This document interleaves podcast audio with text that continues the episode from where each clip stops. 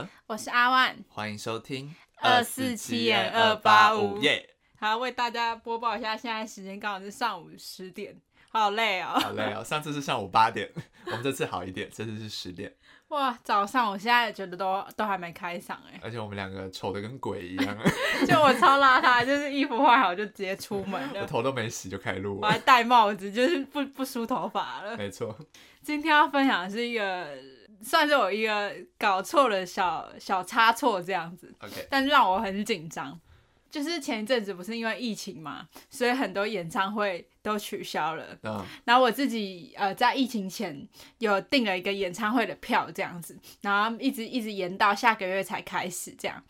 然后我最近就想说，哎，那既然演唱会快到了，我是不是该去取票了？就在我上个礼拜要去取票的时候，我就打我的呃身份证字号嘛，要输入自己的身份证字号，然后还要打取票号码，我就一直尝试哦。他都跟我说没有这个没有这个票，我想说完蛋了，而且重点是如果是我自己的票还好，重点是我是帮我朋友一起买的，所以有两张票，uh huh. 差不多五千多五千四五千块这样。他说我对我脸色就整个发白，然后我在那边去操作机台，大家操作呃四五次这样，我想说完蛋了完蛋了，我要查清楚这是怎么回事。结果我就想想说啊，先回家了，我再打给客服看。然后结果一回家之后呢，我就不放心，我觉得怎么可能没有这个票？然后我就一边 Google 说，呃，是过了取票时间什么之类的，是不是？我我就认定是过了取票时间，就是已经，因为我很少看演唱会，我不太懂、uh huh, 那个流程。对，那个流程，反正我就心里认定一定是我过期了，所以我没去拿这个票就作废了。我就一直心里想着，完蛋完蛋，已经最惨的剧本都好了，我要我要怎么陪我朋友这样子？后来我我的都来不及打客服，我又不死心，我又再到一次全家，又再去领票，我就觉得我一定要搞定，我怎么可能取不到票？然后结果我在那边又再重复了三四次一样的操作模式，我发现一件事，我就打开我的信箱，然后看我那时候收到的那个演唱会成功抢票的那个讯息嘛，uh huh. 然后发觉我身份证字号打错，你靠腰哦。笑，然后我就想说，而且也太白痴，因为那时候我抢票的时候，我是在车上，我不是哦很紧张，对，很紧张的时候，我那时候刚刚好人在外面，我在车上，然后还山路，我还怕讯号不好，然后这种事我就我就赶快打呀打，然后手指打很快，然后就就打错一个号码，结果后来是输入那个错号码，我终于拿到票了。那、啊、你这样之后可以核对身份吗？不行吗？不是有票就可以吗？哦，我不知道哎，有新的问题产生了。可是你有拿到票，你到时候跟他讲一下，应该是可以的。对啊，不然我我可能之后再打去客服就。对对对，说你打错身份证。但我已经领到票了，但我觉得好好白痴哦，怎么会那么白痴啊？我觉得合合理啦，紧张的时候。对啊，我后来我就发觉，哎，我就一直觉得不对劲，然后我后来瞥了一眼，因为我当然认定是一定是我的身份证字号嘛，谁会想到我身份证字号打错？我当那时候瞥了一眼，你想说怎么打错一个数字？因为有一个数字是。八，然后我打成九，就在他隔壁。这是谁的身份证字号？对啊，这很抱歉，这是一个很很白痴的故事。哎，你是看谁的？哈这可以讲吗？可以啊，魏如萱。魏如萱是这个月是不是？还是是下个月？十二月。哦，下个月。嗯，对对对。哦。怎么了？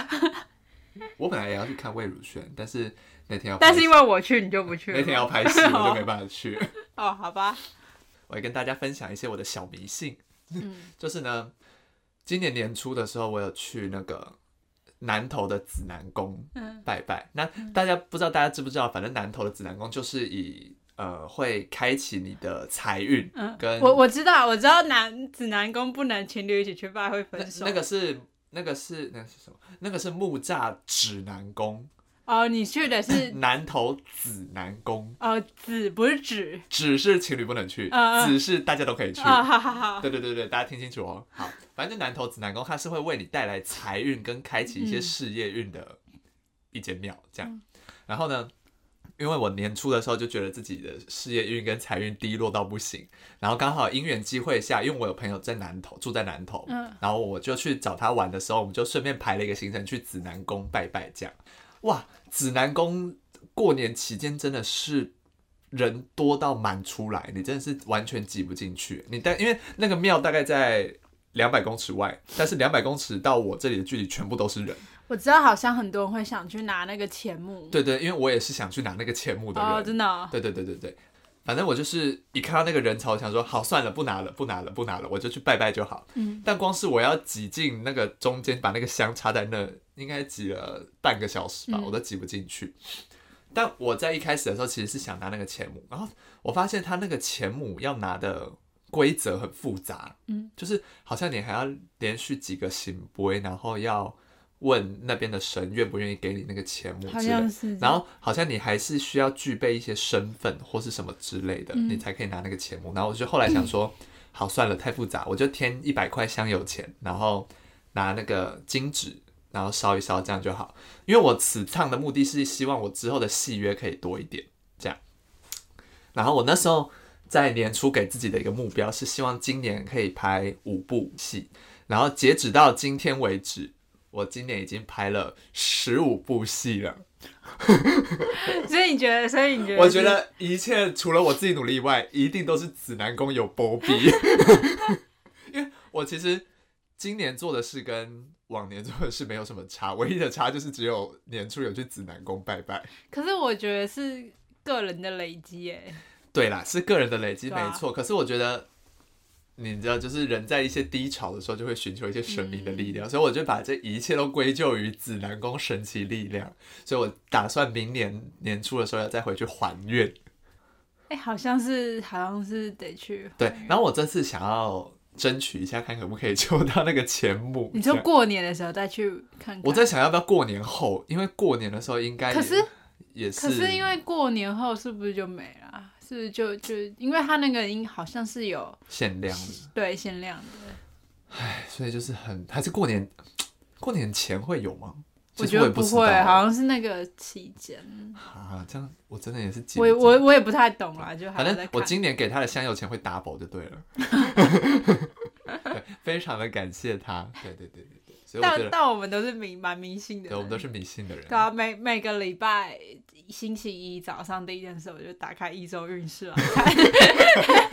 我是还好，我是没有这样啦。我们俩都是迷信之人。对，所以如果大家对于最近的生活出现一些财务上的困顿，除了自身解决之外，如果需要寻求一些迷信的力量，也欢迎去紫南宫。但好远呢，真的有真的好远哦。对啊，真的蛮远的。观众听到最后会不会觉得公司小？算了，反正我们节目调性就是这样嘛，前面都是一些公司小的部分，胡言乱语啊。毕竟上次还在讲一些养生的话题，什么养生的话题？我忘记，反正大家今天听应该就会有知道了啊。好，好，好，好。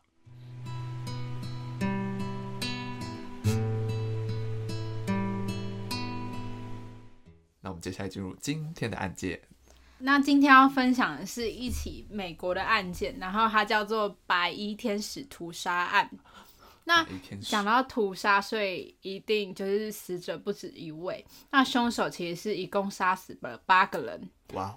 然后这个案件呢，发生在一九六六年的七月十三日，在晚上十一点的时候，有一名叫做 Richard Spike 的男人，他就闯入了一间南芝加哥的护校学生宿舍。那当时 Spike 其实有吸食毒品及喝酒，所以他的精神状态是不稳定的。他进去宿舍的时候呢，身上其实是带了一把刀，嗯，跟一支枪的。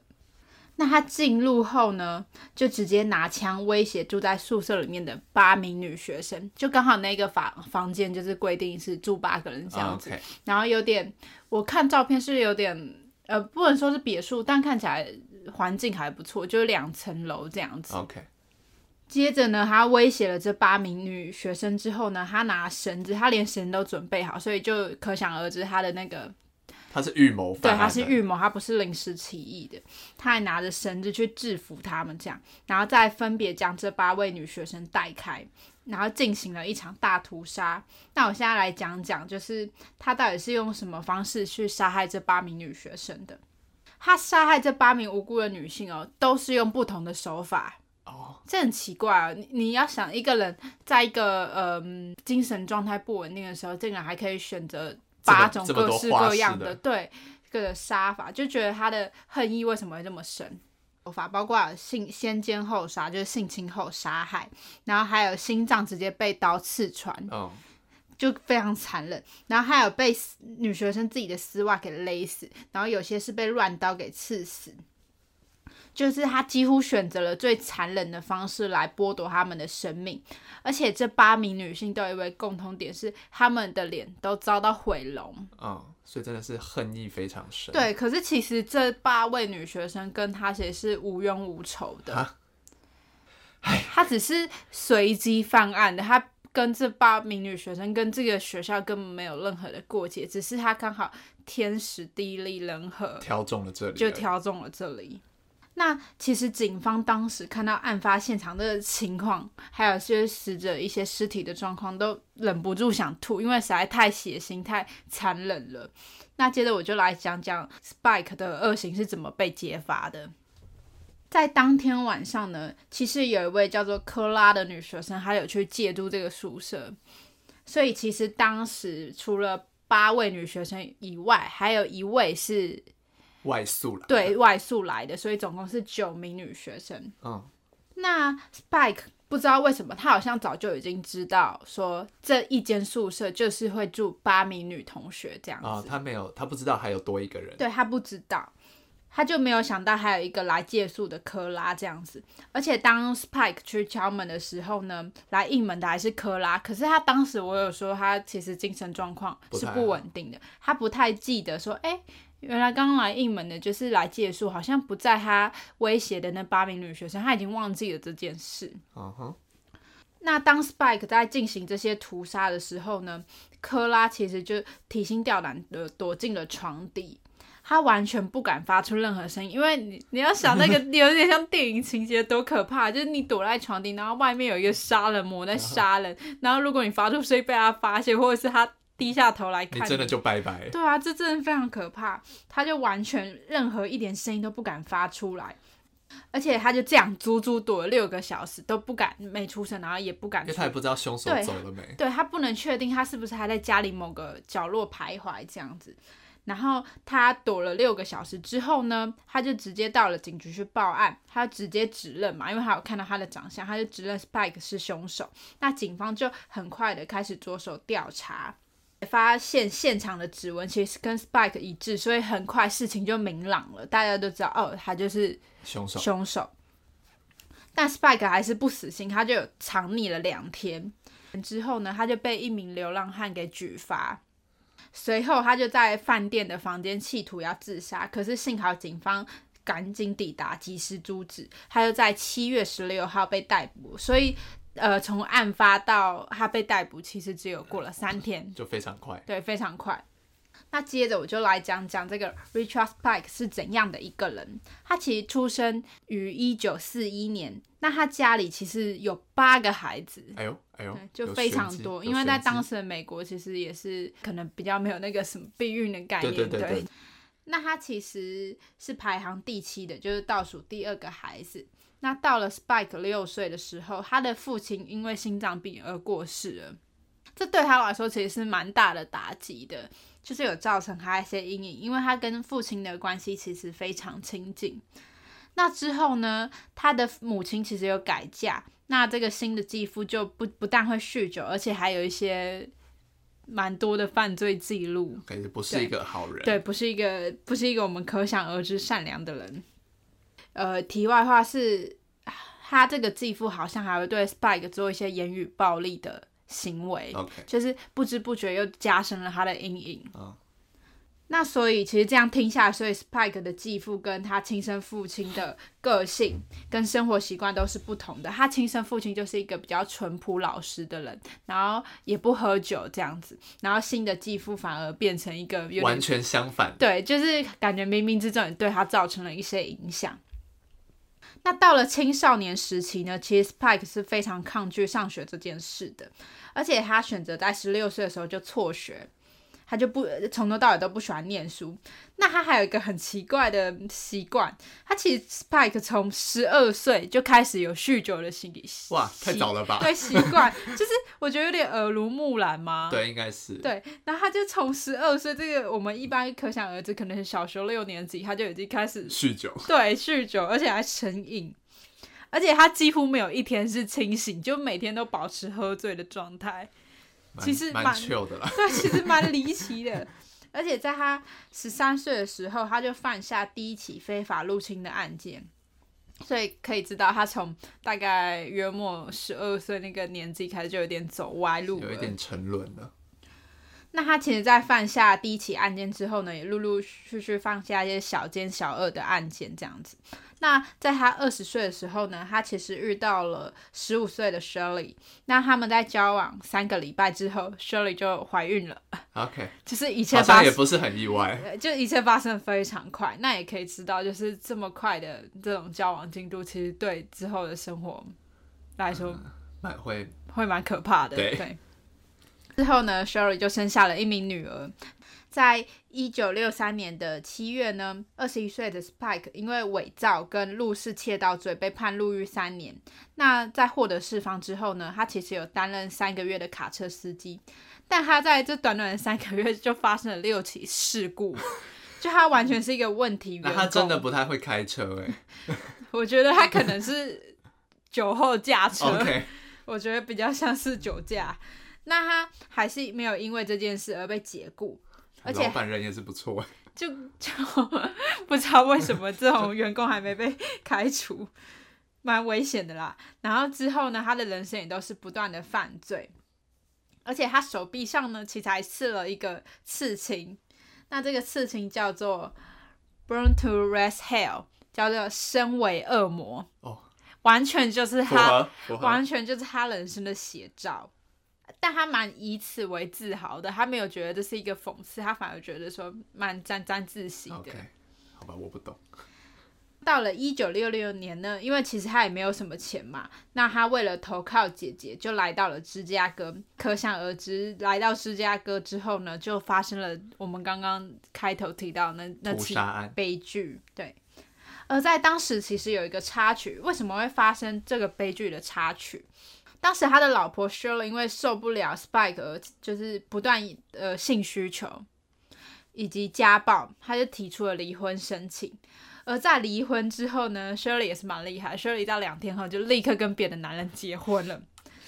这件事呢，让 Spike 其实大为震怒，他酗酒的情况就越来越严重。我也是蛮震怒的啦。他他可能觉得自己的自尊受到了伤害吧。对。他犯下的案件就越来越重大，其中就有持刀胁迫一名男性，还有入室强奸一名六十五岁的女性，包括他在屠杀之前也有先杀害了一名三十二岁的酒吧女招待。然后姐姐一家人也开始越来越无法忍受他这种行为，就觉得怎么会有一个这么麻烦，有一个不定时炸弹麻烦精住进来，就叫他离开，就叫他滚出他们家这样子。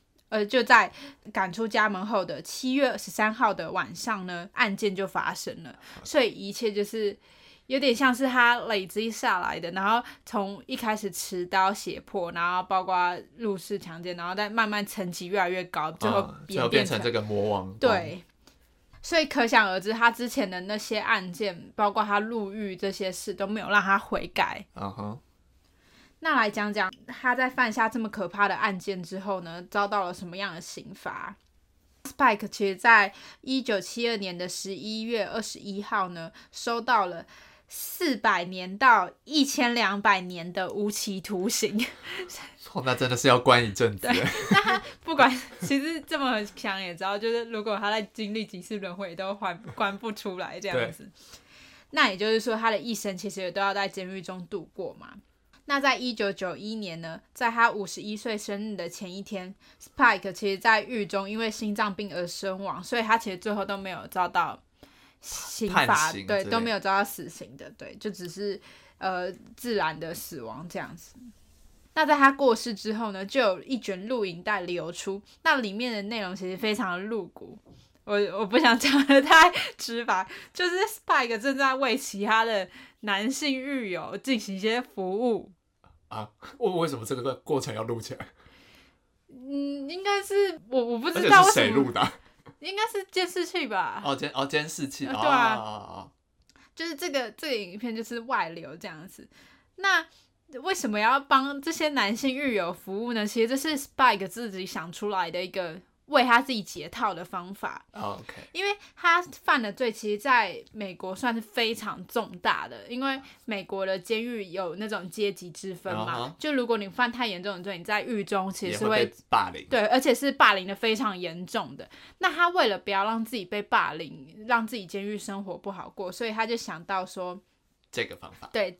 刚刚上述提到这个方法，那他为什么男性狱友会接受他这个服务呢？是因为他偷偷吃下了荷尔蒙，他请别人偷偷带进来这样子，然后再偷偷吃下，然后让自己的身体产生一些变化，他开始拥有女性的胸部，哦，所以他有男人的身体，但是他有还有女性的胸部，而且我有看到那个那个照片，就是。胸部真的是蛮大的，是有吓到。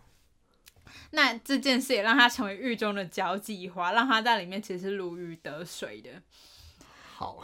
那到了最后，其实有人问他说：“你杀了那些女孩，你有什么感觉？就你有感到悔改这样吗？”然后 Spike 却回答：“还是那样，我什么感觉也没有。你问我感到愧疚吗？一点也不觉得。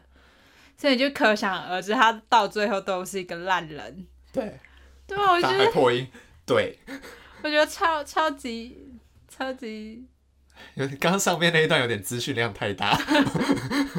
我觉得他很他很自私哎，从他做一系列行为都觉得他是一个，我觉得跟他家庭，我觉得跟他家庭背景倒是无关，但我觉得好自私的一个人哦。哦，他就是想做什么就做什么。对，他今天就只是因为不爽，然后就去杀害这些人，然后。他只要好不爽，好像就要去伤害别人。我觉得这个人就是很自私，而且很很冷血啊。哦吼、uh，huh. 因为我们之前讲到蛮多案件，都是说可能你背后还有一些家庭因素的关系嘛，就是这可能或多或少也有一点的。对，可是我觉得酗酒这件事的确是有影响到他的行为，但是我觉得他的出发点都只是我不爽。哦，这是他自己，对他自己自身的可能怨恨或怎么样，可是却要对无辜人下手。而且，其实我有查一些资料，但我没有看到说 Spike 为什么知道一间宿舍竟然就是住八个女学生呢？还是只是碰巧啊？可是他是有类似于点名，他有叫他们围起来这样子。哦，真的哦？呃，就是他好像已经有事先调查说，就是哎，一名，不然你可想说。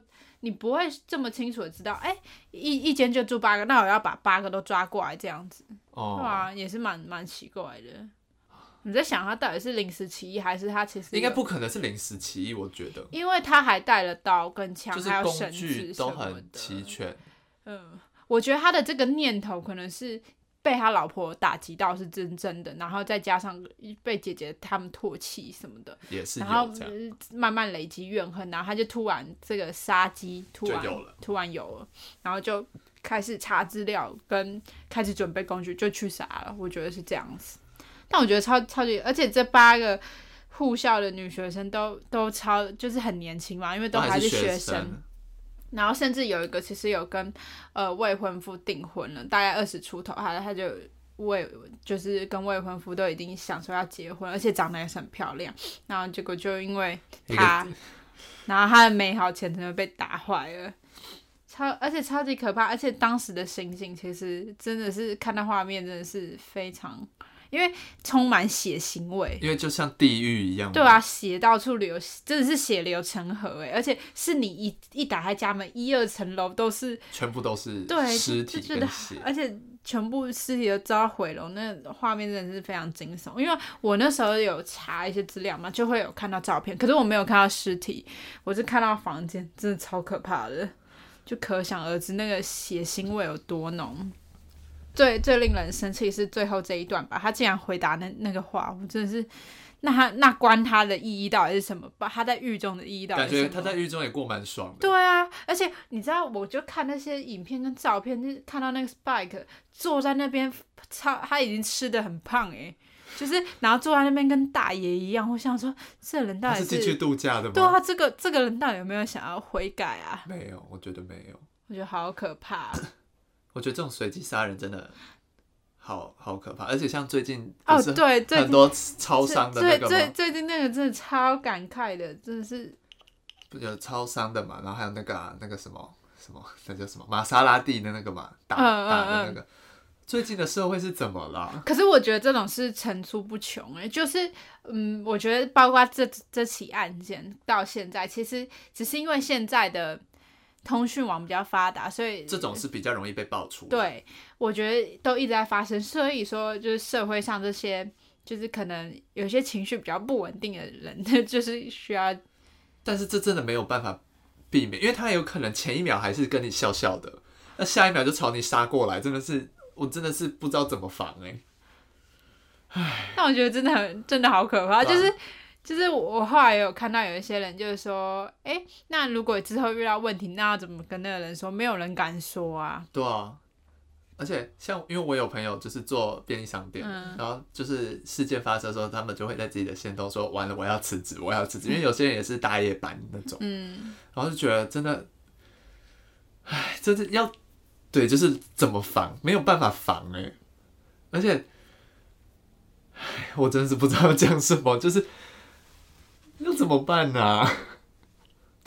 好像好像没有一个解套的方法，真的是没有解套的方法，因为他就是突然俩起来，因为你叫就是大家民众自己要注意，可是有时候在我们一般的认知只是一个提醒，在他们耳里好像变得很很。威胁之类的，对，就觉得很奇怪，怎么？